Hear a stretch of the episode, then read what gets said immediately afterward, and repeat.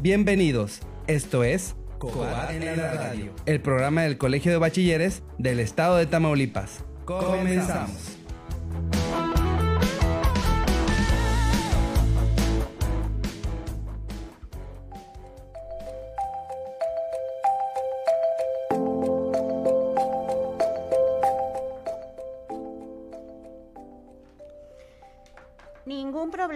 Económico tiene una solución puramente económica. John Stuart Hill. Hola amigos de Radio Tamaulipas, jóvenes bachilleres que nos sintonizan desde diferentes plataformas como Facebook y Twitter con la cuenta arroba cobatam e Instagram con la cuenta cobatam. Les saluda Nélida de la Rosa Ceja, jefa de materia de Cobat. Es un gusto estar con ustedes el día de hoy a través del programa Cobat en la radio. En esta ocasión nos acompaña el contador público Luis Enrique Padilla Muñoz, también jefe de materia de COBAT. Gracias Nelly por la invitación, porque este es otro medio para acercarnos a nuestros jóvenes, ya que la pandemia provocada por el virus COVID-19 desde el mes de marzo nos obligó a dejar las escuelas y resguardarnos en nuestras casas para cuidar nuestra salud y la de los demás. Esta situación ha provocado que todos diseñemos nuevas estrategias de comunicación tanto con nuestros familiares y seres queridos como con nuestros alumnos y compañeros de escuela. Algunos hemos mantenido la comunicación por medio de diferentes plataformas digitales. Otros se han comunicado por correo electrónico, WhatsApp, Facebook, mensajes de texto o llamadas telefónicas.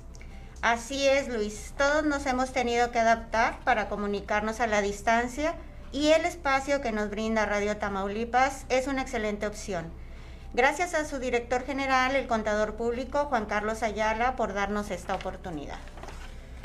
Cuando nos enteramos de la existencia de un virus altamente contagioso y peligroso allá a principios de año, nunca imaginamos el gran impacto que este generaría en la vida normal de nuestra sociedad, en la economía global y sobre todo en nuestro país.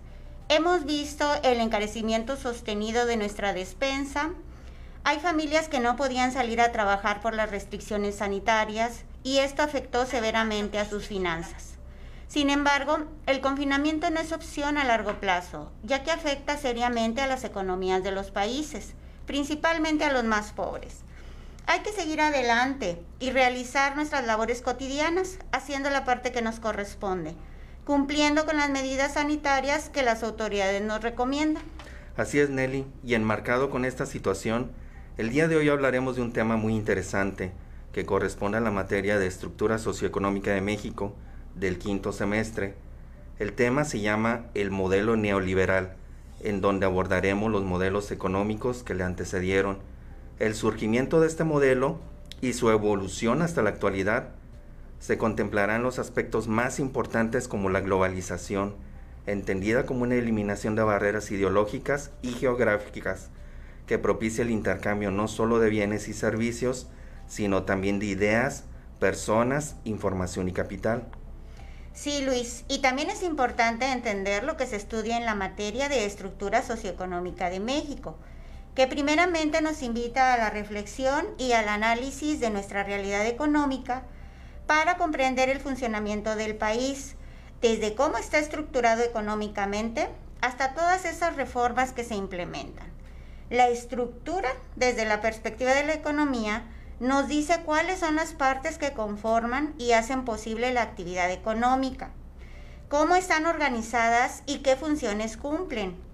En este sentido, las relaciones económicas determinan las relaciones sociales y la estructura social está supeditada a la estructura económica. A lo largo de la historia hemos transcurrido por diversos modos de producción, que van del comunismo primitivo al esclavismo, feudalismo, socialismo y capitalismo. Y es importante recordar los principales modelos económicos que prevalecieron después del porfiriato, donde la reconstrucción económica fue difícil, fue larga, con sus logros y fallos. Durante el periodo revolucionario hubo un poco de estancamiento, inflación y deterioro de los salarios del empleo. En el contexto a nivel mundial, el modelo económico que se estaba aplicando era el de un Estado liberal, que aplicaba el liberalismo, donde la idea era que fuera un mercado con una intervención limitada por parte del gobierno. Estaba de decir que este modelo fracasó y esto llevó a la crisis del año 1929 en el llamado Martes Negro en Estados Unidos, en donde cayó la bolsa de valores. Así es. Lo que pasó en Estados Unidos en el año de 1929, concretamente el lunes 28 de octubre, la bolsa cayó un 12.8%.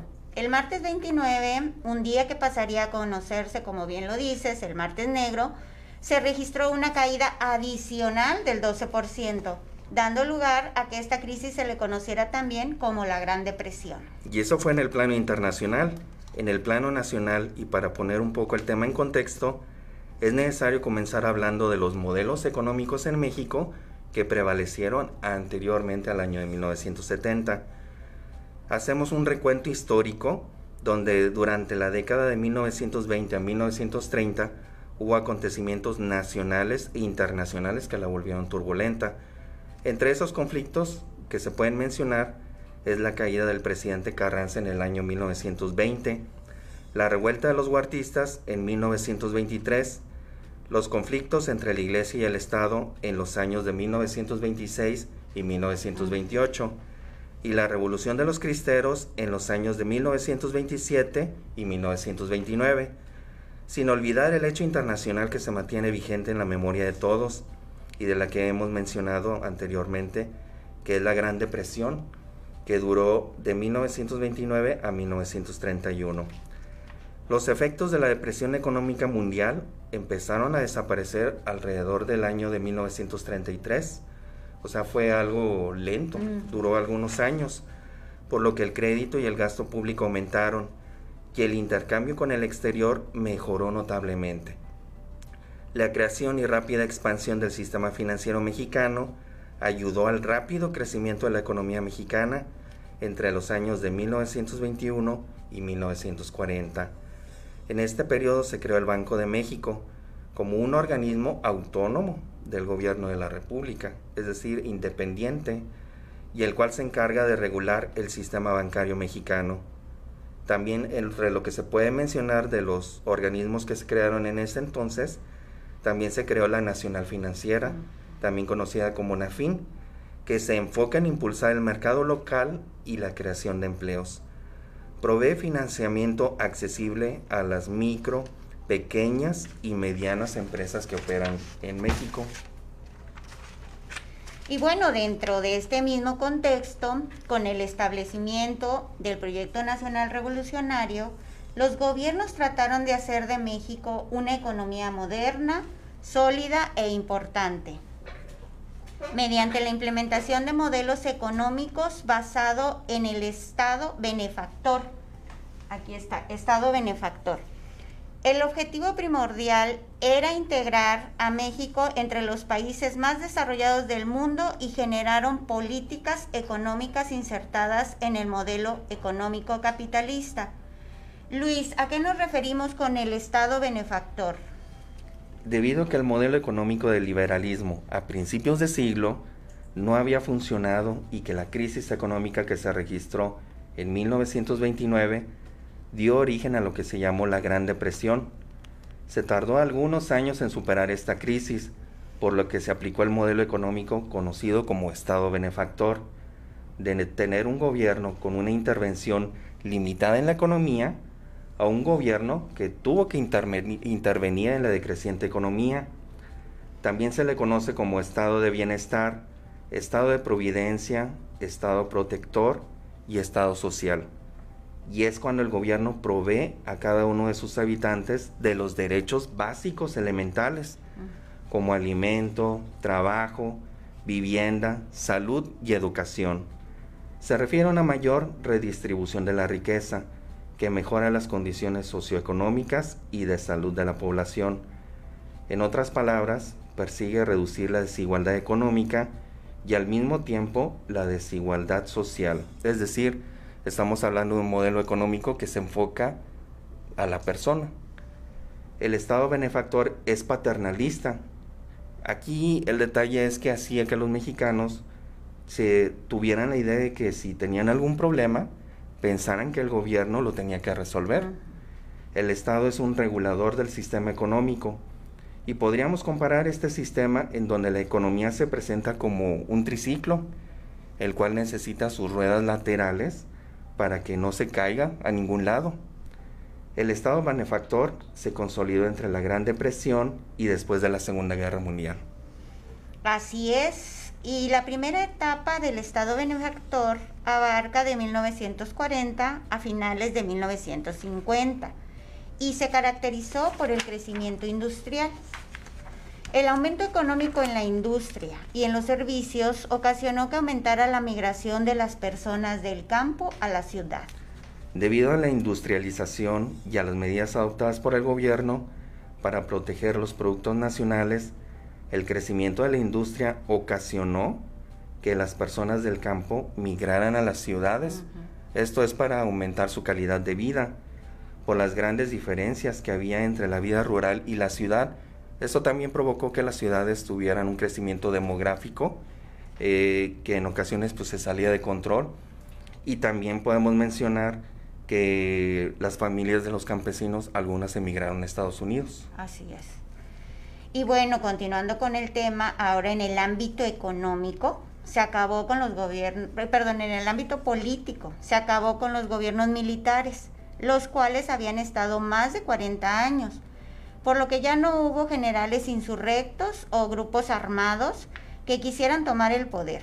Y el ejército por fin se convirtió en el brazo armado del Estado mexicano. Esto permite que haya paz social, que haya prosperidad, sobre todo que los inversionistas, los empresarios pudieran invertir en el país con una estabilidad política, con una estabilidad social, económica, que sin ningún una preocupación de que hubiera algún golpe de Estado o toma de poder, ya que el ejército pues, ya se había subordinado ahora sí al Estado. Así es. Entre 1932 y 1950 México entró a la modernidad. El general Lázaro Cárdenas inició el proceso de industrialización del México moderno con la expropiación petrolera y de los ferrocarriles. Con la nacionalización del petróleo, el gobierno de Lázaro Cárdenas adquirió una deuda que sobrepasaba sus posibilidades de pago.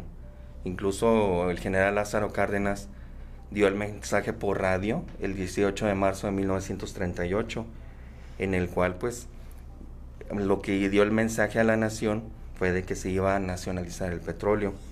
Todo esto debido a las injusticias por parte de las empresas extranjeras que pagan bajos sueldos a los empleados mexicanos Aparte que los empleados mexicanos se quejaban del maltrato y pues aparte de se estaban pagando menos impuestos.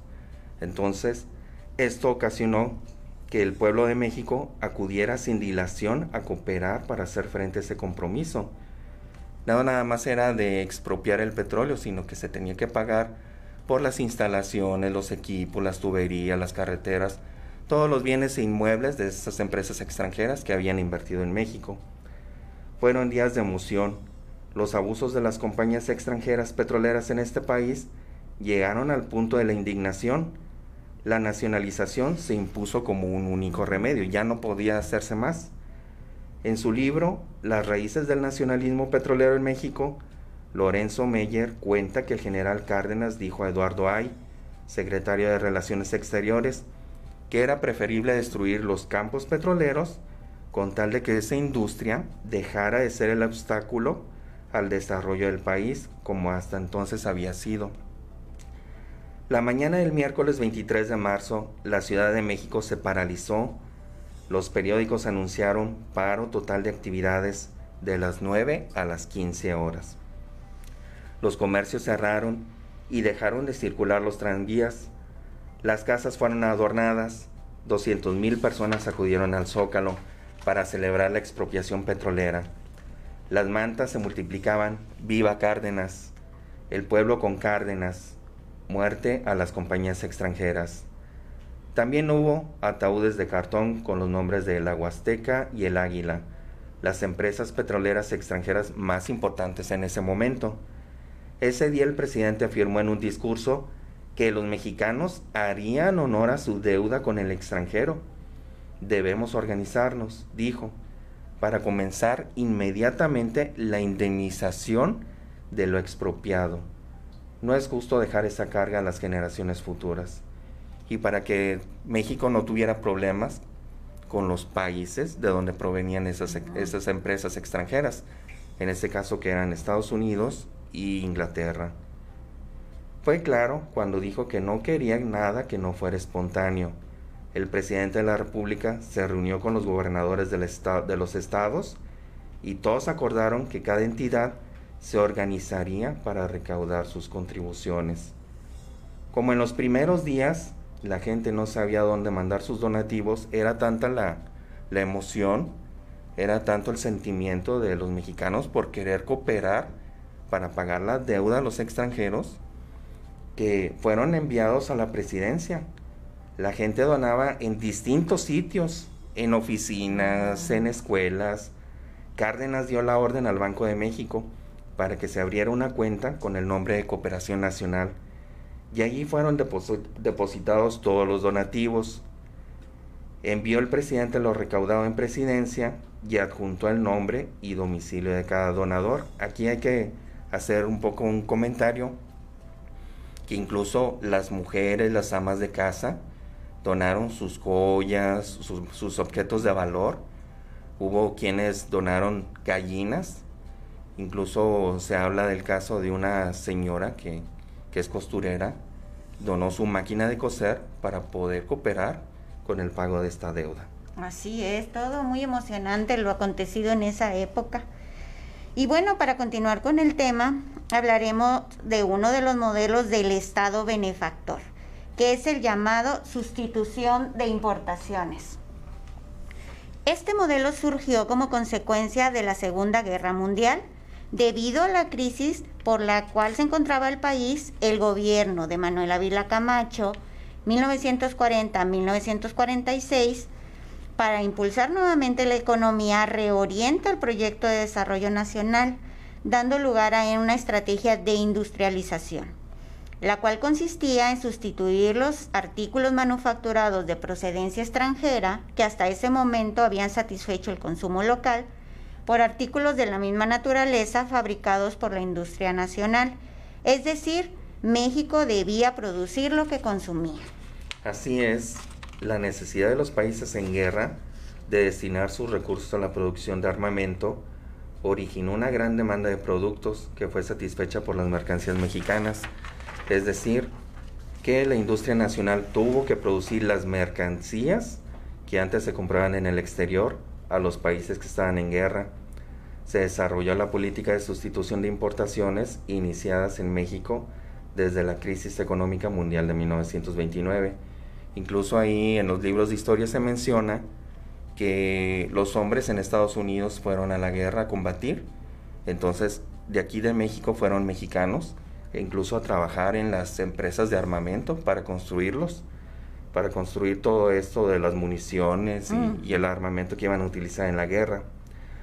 Es así que se desarrollaron en nuestro país empresas productoras de azúcar, alcohol, cerveza, alimentos industrializados, tabaco, textiles, cemento, papel y vidrio, entre muchos otros productos. De ser un país importador de mercancías, se convirtió a una que las producía y las exportaba. Así es se desarrolló la industria ligera productora de bienes de consumo que no necesitaba de una gran tecnología. Esta etapa de crecimiento industrial fue apoyada por los presidentes Manuel Ávila Camacho y Miguel Alimán Valdés, quienes mantuvieron un exagerado proteccionismo, como la protección de la industria mediante altos aranceles y cuotas de importación, y los estímulos fiscales que consisten en reducir o exentar el pago de ciertos impuestos. A continuación iremos a una pequeña pausa comercial. Enseguida continuamos con el tema sobre el modelo neoliberal. Les recordamos que estamos en Cobate en la radio y que nos pueden seguir en las páginas de Facebook y Twitter con la cuenta arroba Cobatam y, e Instagram con la cuenta Cobatam. Regresamos. 1480 kHz, XEVIC, AM, con 5000 watts de potencia en Ciudad Victoria. Radio Tamaulipas. Estás a solo unos clics de conocer Tamaulipas como nunca lo has vivido. Ingresa a www.conocetam.com, la plataforma de experiencias turísticas más sorprendente, y busca el plan que quieras, el que más se te antoje. Y en un clic y cerrar de ojos, Conoce Tam, la sorpresa de México te está esperando. Llegó el momento a los jóvenes de ser emprendedores, de enfrentar retos, de demostrar que son el futuro de México. Llegó el momento de ser solidarios, llegó el momento de generar oportunidades y de no tener miedo al éxito. Llegó el momento de entender que México te necesita y no quedarnos con los brazos cruzados. Llegó el momento de creer, porque la vida ya cambió y nosotros estamos listos. Somos PT. El PT está de tu lado. Soy más, más alcohólico que drogadicto, pero ya al último empecé a probar lo que es la piedra y la cocaína. Fue cuando murió mi hija. Muchos padres que estaban ahí en la sala de espera sacaban a sus hijos este, cargando y, y yo tuve que sacar a mi hija en un ataúd. Lamentablemente no pude hacer nada por ella. En el momento que murió mi, hija, realmente hasta los perros lloraban conmigo. El mundo de las drogas no es un lugar feliz. Busca la línea de la vida. 800-911-2000. Por ley, todos tenemos derecho al aguinaldo y en Tamaulipas vigilamos que los trabajadores reciban antes del 20 de diciembre esta prestación, equivalente a 15 días de salario. Tu aguinaldo es un beneficio laboral irrenunciable. Si necesitas asesoría o realizar una denuncia, llámanos al 800-821-2110. Gobierno del Estado de Tamaulipas.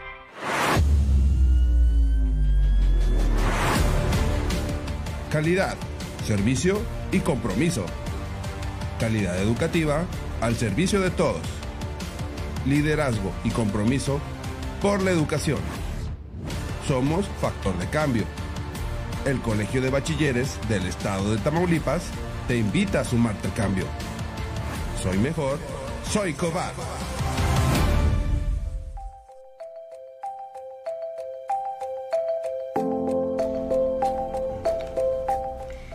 Ya estamos de regreso y aprovechamos para enviar saludos a toda la comunidad educativa del Colegio de Bachilleres que se organiza a través de las coordinaciones de zona. Saludos a la coordinación de zona 1 Nuevo Laredo, a la coordinación de zona 2 Reynosa, a la coordinación de zona 3 Matamoros, a la coordinación de zona 4 Jiménez, a la coordinación de zona 5 Victoria, a la coordinación de zona 6 Mante y a la coordinación de zona 7 Tampico. Luis, eh, una pregunta, ¿es bueno o malo el proteccionismo?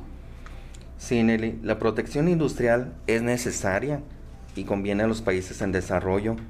La utilizaron en todo momento los países hoy desarrollados. Algunos de ellos la siguen practicando.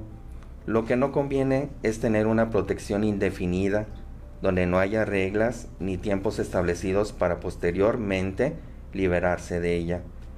En el caso de México, en realidad se estaba protegiendo a muchas empresas extranjeras que operaban en el país. Este escenario resultó muy atractivo para el capital exterior, siguiendo diferentes formas de incorporación a la economía nacional, ya sea estableciendo una empresa físicamente nueva, o incorporando su capital a empresas que ya estaban trabajando, que ya estaban establecidas, con un buen funcionamiento o comprando completamente las empresas exitosas. Dentro de este esquema de proteccionismo, se exageró la implantación de mecanismos que garantizaban las inversiones de los particulares, sobre todo las empresas extranjeras, o sea que le daban preferencia a cuidar ese capital que venían de otros países esa industria apoyada, subsidiada, estimulada y protegida contra la competencia del exterior, contó además, y como si lo anterior no fuera suficiente, con la garantía de que en caso necesario el gobierno intervendría para salvar a las empresas en dificultades financieras. Así es. Y bueno, en el gobierno de Miguel Alemán, que fue de 1946 a 1952, dio continuidad a esta política económica que ya dijimos que se llama sustitución de importaciones. Durante esta etapa donde la economía creció se le conoce como el milagro mexicano, pues inició una etapa de crecimiento acelerado que se prolongó durante dos décadas El Producto Interno Bruto PIB creció a una tasa aproximada del 7.5%, comparable a la del crecimiento de la gran mayoría de los países industrializados, y la industria manufacturera creció a un ritmo anual del 8%. Fue en esta etapa cuando se dio un desarrollo significativo en la producción de energía eléctrica y del petróleo. También en la industria de la construcción hubo un despunte importante. Se modernizaron las viviendas, las redes de transporte, servicios de salud y educación que requirieron de constantes obras de edificación y cimentación. Escuchemos con atención la siguiente cápsula informativa.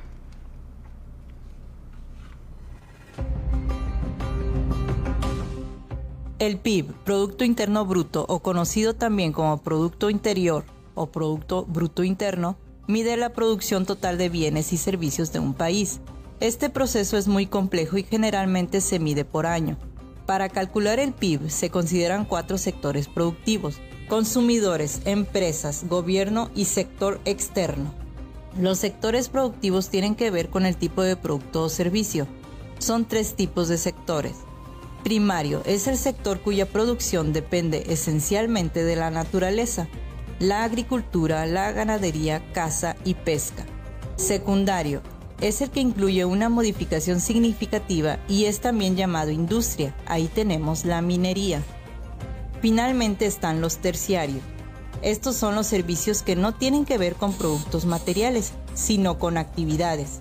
El comercio, el transporte, las comunicaciones, los servicios financieros, la educación, la salud, servicios profesionales, la limpieza, el gobierno, etc. El Producto Interno Bruto o PIB es una forma de medir el crecimiento económico de un país.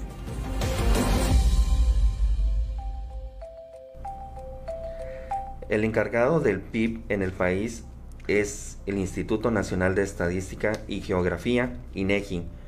Informó que en el segundo trimestre de 2020 el PIB o Producto Interno Bruto de México cayó 18.7% con respecto al mismo periodo de 2019.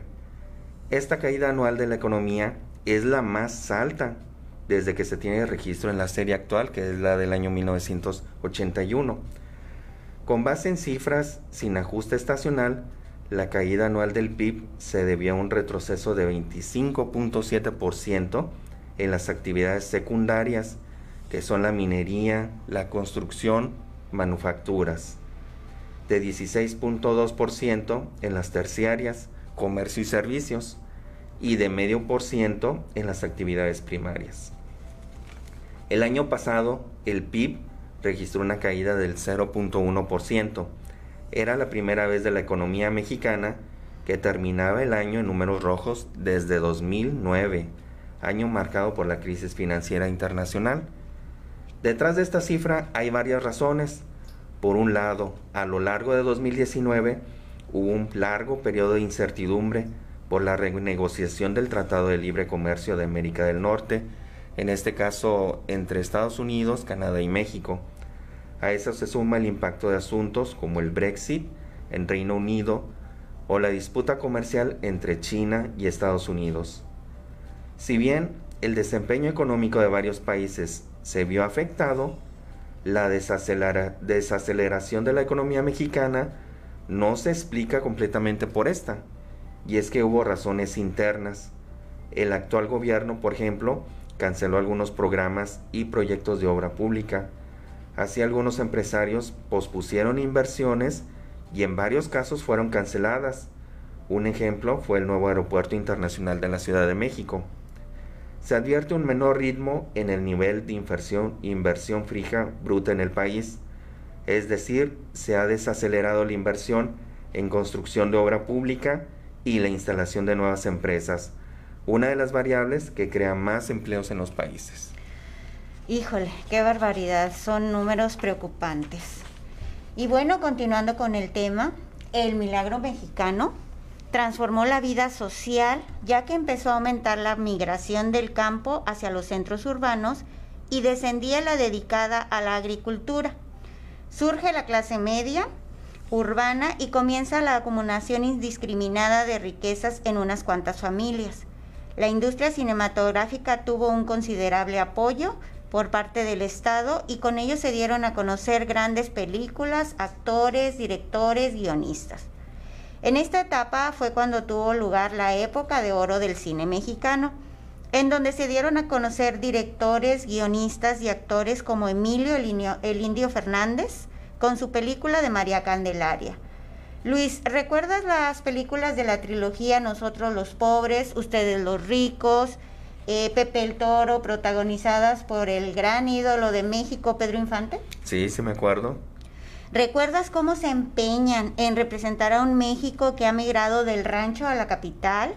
¿Cómo se presentan las tensiones sociales producto del contacto entre ricos y pobres, inmigrantes y campesinos? Sí, así es. Esta trilogía buscó que los pobres consideraran su condición como honorable y se contentaran con ella a pesar de sus problemas. Era muy difícil hacerse rico y ellos ni siquiera lo intentaron.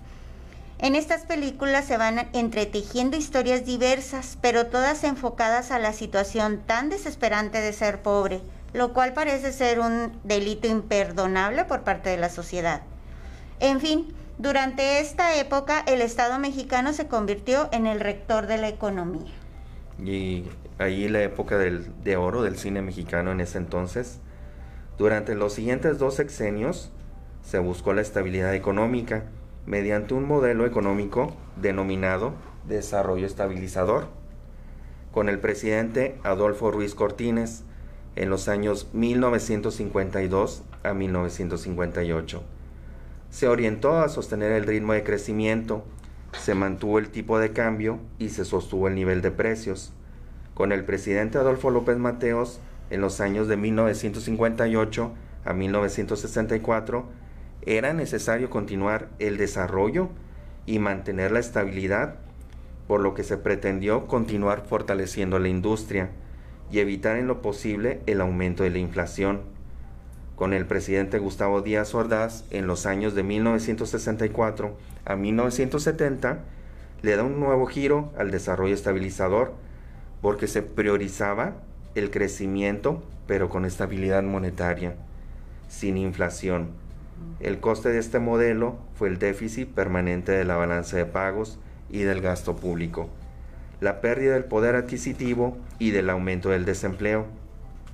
Las empresas transnacionales ocupaban más espacio e importancia. El gobierno se empezó a endeudar, así como también Pemex, Ferrocarriles Nacionales, Comisión Federal, situación que las debilitó. La crisis del sistema financiero internacional que dejó menos dinero circulando, afectó duramente la economía mexicana, que ya no pudo sostener el valor del peso. Así terminó el desarrollo estabilizador. E inició otro modelo dentro del mismo Estado benefactor, que es el que se llama desarrollo compartido. Este se implementó en el gobierno de Luis Echeverría Álvarez de 1970 a 1976 consistía en la combinación de un alto crecimiento económico con el reparto equitativo del ingreso. Fue una medida de carácter populista que buscaba compartir los beneficios del crecimiento y una alianza entre obreros y campesinos, aumentar las ganancias del sector obrero mediante una distribución equitativa de los dividendos generados por la industria. Algunos de los objetivos de este modelo de desarrollo compartido eran aumentar el gasto público, reducir la deuda externa, acabar con la desigualdad social, aumentar la actividad productiva, modernizar la industria o aumentar las, las exportaciones. Este modelo no logró todos los objetivos trazados. Sin embargo, se dieron hechos positivos como la creación del Infonavit, donde se concreta el derecho a la vivienda de los trabajadores, se dio impulso a la educación técnica, se creó lo que hoy conocemos como el INEA, entre otros. Durante este sexenio se creó por decreto presidencial el Colegio de Bachilleres el 26 de septiembre de 1973. Ya tenemos con esta modalidad educativa casi 50 años y estoy muy orgullosa de formar parte de esta gran familia Cobat. Así es, mucho orgullo formar de parte del Colegio de Bachilleres de Tamaulipas. Y siguiendo con el tema, cuando José López Portillo, en 1976 a 1982, llegó al gobierno, el país atravesaba una crisis política y social que él mismo como secretario de Hacienda en el sexenio anterior contribuyó a crear. Con la intención de minorar la crisis, puso en marcha el modelo de crecimiento acelerado, programa que incluyó una serie de reformas administrativas, fiscales y de inversión pública y privada. López Portillo anunció que los dos primeros años de su gobierno se dedicaría a superar la crisis. Los otros dos años trataría de reforzar la economía y en los últimos dos años de su sexenio esta economía crecería de forma acelerada. Como se necesitaban recursos, se pensó que las exportaciones de petróleo servirían para enfrentar los problemas económicos y financiar el desarrollo, el cual tendría que ser más rápido para superar los índices de crecimiento de la inflación. Por lo anterior, el presidente López Portillo hizo un llamado a los empresarios para que se sumaran al esfuerzo, unido para reactivar la economía, satisfacer las necesidades de consumo y la demanda de empleos. Esto sería a través de un acuerdo que llevó por nombre Alianza para la Producción. En aquella ocasión el presidente prometió a los inversionistas que les serían otorgados estímulos fiscales y que se estimularía la reinversión de las empresas para fomentar el ahorro, el gobierno tuvo que emitir los petrobonos con tasas de intereses atractivas, que en ese tiempo pues el precio del petróleo pues iba en aumento a nivel mundial. En esos años pues fueron la, la bonanza petrolera. El presidente José López Portillo al final de su mandato salió a los medios a dar declaraciones porque pues no todo sale como esperaba. Al final pues todos estamos sujetos a los precios que están a nivel, a nivel internacional y el precio del petróleo pues empezó a descender. Era el 17 de agosto de 1981 cuando expresó que habían personas que estaban atentando contra la economía mexicana, por lo que respondió que él se encargaría de defender el peso como un perro, una frase muy famosísima. Esa frase pues tuvo un gran eco mediático, sobre todo en la población, y que hasta la fecha no se olvida. Pero esto no se reflejó en las cifras de la economía, porque al cierre de su sexenio, López Portillo recurrió a una nueva cuenta, de nueva cuenta al recurso de frases dramáticas que llegaron hasta las lágrimas para justificar esa crisis. Ante la mirada de los integrantes de su gabinete, entre ellos quien sería su sucesor, Miguel de la Madrid. Entonces eh, era secretario de Programación y Presupuesto, y eso lo documentan diarios como el Universal.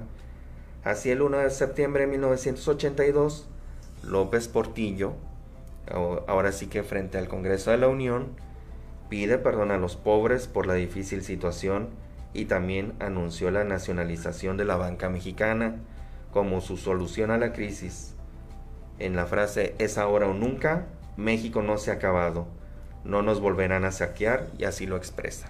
Yo me acuerdo perfectamente de esa imagen en la televisión del presidente López Portillo secándose una lágrima.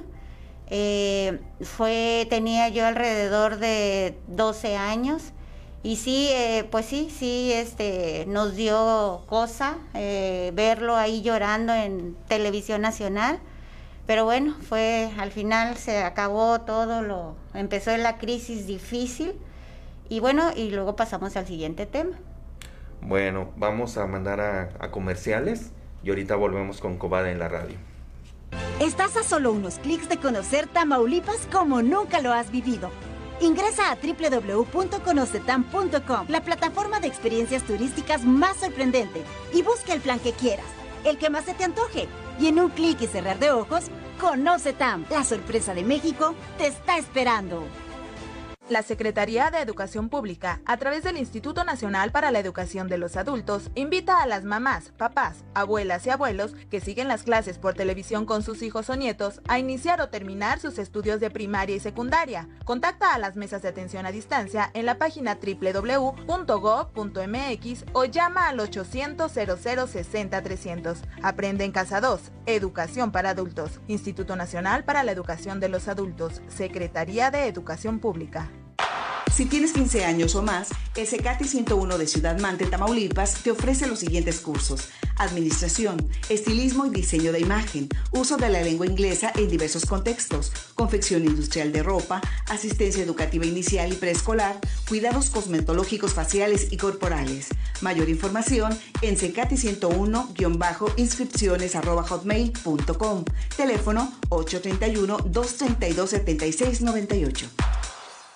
La Universidad Politécnica de Victoria cuenta con las siguientes ingenierías, mecatrónica, sistemas automotrices, tecnologías de la información, tecnologías de manufactura y la licenciatura en Administración y Gestión Empresarial y en modalidad bilingüe, Ingeniería en Tecnologías de Manufactura y la licenciatura en Comercio Internacional y Aduanas. www.upvictoria.edu.mx 834-171-1100 extensión 2210. UPB, tu mejor opción. ¿Sabías que es muy importante para poder contar con un mejor servicio de agua potable en nuestras casas tener un sistema de almacenamiento? Palabras como tinaco o cisterna deben ser parte de nuestra vida diaria. Recuerda, tomar agua es muy importante. Cuidarla es vital. Cultura del agua. Comapa Victoria. El origen de las danzas folclóricas mexicanas. Estas se encuentran en los tiempos mesoamericanos, cuando la danza ritual se realizó para apaciguar a los dioses de los mayas y los aztecas. Cuando los españoles llegaron en el siglo XVI, trajeron con ellos los bailes al estilo europeo, como el vals, el ballet, la polka y el chotis, lo que influyó en la forma de la danza indígena. Los bailes folclóricos en México han sido tradicionalmente una forma de honrar a la cultura mexicana y una representación de las luchas y las alegrías de la vida cotidiana.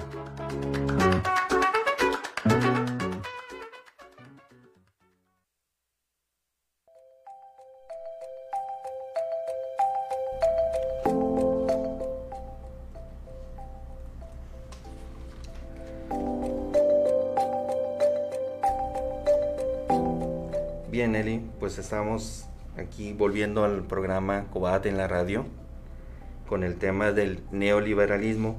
Me gustaría aprovechar para mandar saludos a los siguientes planteles que nos están mandando sus saludos a través de la plataforma de Facebook. Em, mandar saludos al Cobat 04 de Tampico, al Semsadet 07 Higuerillas, al plantel 09 de Díaz Ordaz, al plantel 16 de Soto la Marina, al plantel 02 de Matamoros y el Semsadet 01 de Villa de Casas. Y continuando con el tema, Nelly, pues así era como López Portillo expresó, manifestó eh, lo de la difícil situación económica en la que dejaba el país. Así es, y bueno, pues de esta manera llegamos a la crisis y al agotamiento de los modelos del Estado benefactor. Hasta 1970 se logró mantener la estabilidad política, el crecimiento económico y mejores niveles de vida de las clases populares. Pero en 1976, la crisis de los modelos económicos basados en el, este, en, el desarrollo de la industria nacional y el proteccionismo económico agotaron al Estado benefactor. Aunado a esto, una nueva corriente económica liberal estaba tomando auge sustentada por la teoría monetaria. En este contexto, el gobierno de Miguel de la Madrid Hurtado, en 1982, oficialmente aparece el, desaparece el Estado benefactor para dar paso al Estado neoliberal, del cual era defensor por haber realizado sus estudios de posgrado en los Estados Unidos, cuna del neoliberalismo. Luis, ¿qué es el neoliberalismo? Y aquí vamos a ver el nuevo tema que es el neoliberalismo y vamos a abarcar lo que es, es una corriente económica y política social capitalismo. Es una consecuencia de la globalización y de la caída del bloque socialista en la década de los 80. Sostiene que la economía se debe regir por el libre comercio, estar desregulada y privatizada, es decir, con menos intervención de las políticas del Estado. Consiste en que el gobierno se sale cada vez más de la economía y el país se abre a la inversión extranjera. Necesita una economía donde ya el gobierno no fuera tan intervencionista. Básicamente la idea central del neoliberalismo es que es necesario que el Estado produzca los mercados, proteja los mercados y extienda el funcionamiento de los mercados. Si hay un criterio básico que distingue a los neoliberales de los liberales clásicos que había, es que los neoliberales han dado precedencia y dan prioridad a las libertades económicas, concretamente a la libertad de mercado sobre las libertades políticas. Los liberales clásicos, que ¿cómo lo hacían? Pues lo hacían a la inversa. ¿Cuál era el problema de hacerlo a la inversa? Es que si uno le da prioridad a las libertades políticas, es decir, al derecho de libertad de expresión, al derecho de asociación, al derecho de voto, etc., tarde o temprano termina pidiendo permiso al Estado o termina pidiendo al estado de bienestar, de bienestar para garantizar que efectivamente la gente sepa leer, se pueda informar y pueda votar de manera libre, razonable y dependiente. Y esto hace que quede subordinada la libertad de mercado, como se mencionaba que era el estado de bienestar. El neoliberalismo pues tiene ese planteamiento inverso lo primero que hay que garantizar es la libertad de mercado y todas las demás libertades pues quedan subordinadas. Así es, y no es exagerado decir que vivimos globalmente un momento neoliberal. Para tener una imagen más clara de lo que eso significa, podemos imaginar una evolución histórica del mundo occidental, cuya estructura en los últimos dos siglos sería más o menos como sigue. En primer lugar, hay un momento liberal, derivado de la Ilustración, que comienza en las últimas décadas del siglo XVIII e incluye la Revolución estadounidense, la Revolución francesa, la independencia americana. Es un momento que tiene su auge a mediados del siglo XIX, con la ampliación de los derechos civiles y políticos y que entra en crisis como consecuencia de la presión del movimiento obrero y las varias formas del socialismo. Sigue lo que se podría llamar el momento bienestarista, el que acabamos de, hablar, el Estado benefactor y todos sus modelos, que se perfila a finales del siglo XIX y se impone de manera general tras la crisis de 1929 y sobre todo con la Segunda Guerra Mundial y la Guerra Fría. Seguridad social, servicios públicos, fiscalidad progresiva, llega hasta la década de los 70 y a continuación viene el momento neoliberal, en el que estamos, que se impone progresiva y masivamente a partir de 1980 y cuyo predominio en términos generales se prolonga hasta la fecha. Luis, ¿por qué crees que el Estado, el modelo benefactor fracasó? Nelly, el orden económico internacional que emergió de la posguerra y que estuvo vigente por más de tres décadas entró en crisis a mediados de la década de 1970. Ya no logró resolver los graves problemas de desigualdad, pobreza y marginación de los países y sectores menos desarrollados, sentando las bases para el surgimiento de un nuevo orden económico sustentado en las premisas de carácter neoliberal y en el proceso de globalización, pero deja importantes legados como la creación del Fondo Monetario Internacional, FMI, y del Banco Mundial. Estas instituciones diseñadas en un principio para garantizar la estabilidad del sistema monetario internacional y ayudó a la reconstrucción de Europa. Ya ven que como había habido la Segunda Guerra Mundial, pues era necesaria una reconstrucción. Desempeñaron un papel clave en la reestructuración económica mundial y en el establecimiento del orden vigente hasta nuestros días.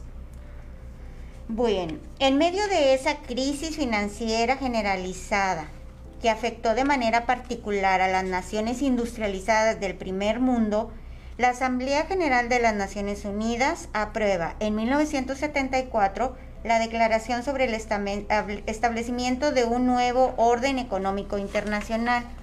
Dicho documento planteaba la urgencia de establecer un nuevo orden basado en la equidad, la igualdad soberana, la interdependencia, el interés común y la cooperación de todos los estados para reducir las brechas económicas y sociales entre los países industrializados y los países en vías de desarrollo.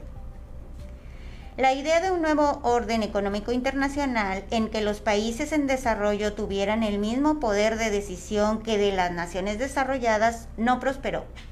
Antes bien, otros organismos como el Grupo de los Siete y la Organización de Cooperación y Desarrollo Económico, OCDE, que agrupaban a los países desarrollados, cobraron mayor protagonismo, ampliando durante estos años sus funciones e influencia. Por otro lado, la crisis de la deuda que afrontaron los países en desarrollo durante la década de 1980 limitó severamente su poder de negociación. De la agenda planteada originalmente en la Declaración sobre el establecimiento de un nuevo orden económico internacional, se retomaron solo los aspectos relacionados con la asistencia económica, comercial y financiera y la promoción del crecimiento sostenido de la economía mundial. Como vimos previamente, a través de los organismos financieros, monetarios, crediticios y comerciales como el Fondo Monetario Internacional y el Banco Mundial, se impuso a las naciones en desarrollo un amplio programa de reformas económicas de carácter neoliberal, orientadas a reducir la participación del Estado, eliminar los obstáculos al comercio internacional y liberar la economía. En este contexto, cobraron importancia los organismos promotores y reguladores del comercio internacional, en particular la Organización Mundial del Comercio, institución creada durante la década de 1990 con la intención de reducir los aranceles aduaneros, abatir los obstáculos al comercio internacional y eliminar el trato discriminatorio en las relaciones mercantiles. En la mayor parte de las naciones, el retiro del Estado significó la reducción de los esquemas de asistencia social, y la desarticulación de las industrias nacionales, las cuales fueron paulatinamente desplazadas por empresas transnacionales. Luis, ¿cómo se dio el surgimiento en México? A partir de 1983, los gobiernos mexicanos iniciaron el desmantelamiento del Estado benefactor para implantar un modelo neoliberal. Para poder aplicar este nuevo modelo económico en México, se tuvieron que realizar una serie de reformas. Esas reformas que popularmente llamamos reformas estructurales, caracterizadas por la privatización de muchas empresas del gobierno, la desregulación de la actividad económica y la apertura comercial. ¿Pero en qué consistían estas reformas, Nelly? Bueno, cuando Miguel de la Madrid tomó posesión como presidente de la República, tenía como objetivo paliar y revertir los efectos inmediatos de una grave crisis económica. Y también se sentaron las bases del cambio estructural que el país requería. La crisis imperante era la más grave de la historia contemporánea de nuestra nación. Era una verdadera bomba de tiempo que requería ser desactivada. El aparato productivo se encontraba prácticamente paralizado el desempleo era elevado y existía un gran desconcierto entre la población. La inflación había alcanzado el 100% y la deuda externa era inimaginable. El riesgo de un conflicto social y político no solo era un peligro hipotético, el país requería de acciones decididas, no paliativos ni retórica. La situación interna y externa que enfrentaba el país hacían impostergable el cambio. México requería de una reorientación de sus políticas además de un concurrente replanteamiento estratégico que lo pusiera a la altura de los tiempos y en condiciones de contender en la nueva realidad del entorno internacional. La crisis puso de relieve el agotamiento progresivo de los modelos tradicionales de encuadrar y dirimir los conflictos de intereses ante una sociedad cada día más compleja y, diversificada en tamaño y composición. Pero la voz de la sociedad demandaba que no solo se debía transformar la economía, muchos eran los órdenes de la vida nacional que requerían ser reformados. Una de estas reformas fue la de adelgazar el aparato burocrático y se le llamó el redimensionamiento del aparato estatal. Básicamente se refiere a la compactación del servicio público federal. Al finalizar el sexenio de José López Portillo, había 1.150 empresas propiedades del Estado. Estas compañías abarcaban varias ramas de la economía. Petróleo, petroquímica, minería, electricidad, telefonía, comunicaciones, ferrocarriles, transportación, transportación aérea, química, automotriz, acero, azúcar, bienes de consumo duradero, banca, comercio y diversos servicios. En muchos casos, las actividades de los organismos y entidades paraestatales eran muy difíciles de controlar por el poderío de los sindicatos y de las burocracias administrativas, lo cual propició una lucha entre el gobierno federal que quería controlar cada vez más a las paraestatales y estas entidades que defendían su autonomía de gestión en el discurso oficial, hablar de la privatización y desincorporación de empresas públicas era referirse al proceso de desincorporación de empresas no prioritarias ni estratégicas. Este hecho consistió en vender un gran número de empresas del sector público al sector privado nacional y extranjero. A esto se une paralelamente la liquidación de muchas empresas también del sector público. Ya en el sexenio de Carlos Salinas de Gortari se privatizó la banca que anteriormente había nacionalizado José López Portillo. Se privatizó Telmex y se privatizó Imevisión, hoy conocido como TV Azteca. Otra de las reformas estructurales fue la desregulación de la actividad económica, que es el proceso de reducir o eliminar las normas que controlan una actividad económica, con el fin de que sean las fuerzas de mercado las que determinen el equilibrio entre oferta y demanda. Ejemplos de desregulación son la anulación de los controles de precios, incluyendo el salario mínimo, los permisos y tarifas de importación, los subsidios a sectores y empresas o los controles monetarios. Y otra de las reformas estructurales y la que más se relaciona al modelo neoliberal fue la apertura comercial que consistió en eliminar o reducir las dificultades que puedan interponerse para el comercio o la inversión con otros países. En este sentido, su principal acometido es fomentar, la libre competencia, atraer nuevo talento, mano de obra y nuevas inversiones. México inició esta apertura desde la crisis de 1982 estos años se caracterizaban por elevadas tarifas a la importación y a un considerable número de barreras no arancelarias que incluían virtualmente todo tipo de importaciones. Ante esto, México ya no podía permanecer al margen del sistema mundial de negociaciones comerciales y en 1986 el gobierno de Miguel de la Madrid incorporó a México al GATT, Acuerdo General sobre Aranceles Aduaneros y Comercio, hecho que representó el primer paso para la apertura de las fronteras mexicanas a la libre circulación de mercancías y servicios. Uno de los fenómenos más evidentes del neoliberalismo son los bloques económicos, es decir, países agrupados por la afinidad geográfica que les permite comerciar entre sí con menores restricciones que las impuestas normalmente y tiene como fin el impulso y desarrollo de sus economías. De los bloques más importantes que se pueden mencionar son la Unión Europea, la Cuenca del Pacífico y América del Norte. Entre las reformas neoliberales en México resalta la firma del Tratado de Libre Comercio con Estados Unidos y Canadá. México se convirtió en un país atractivo. Resalta resalta que por razones económicas y estratégicas es la puerta de entrada hacia América Latina, que posee una amplia variedad de materias primas como gas, petróleo y varios minerales. Bien, pues hemos llegado al final del programa. Muchas gracias a todos por habernos escuchado el día de hoy.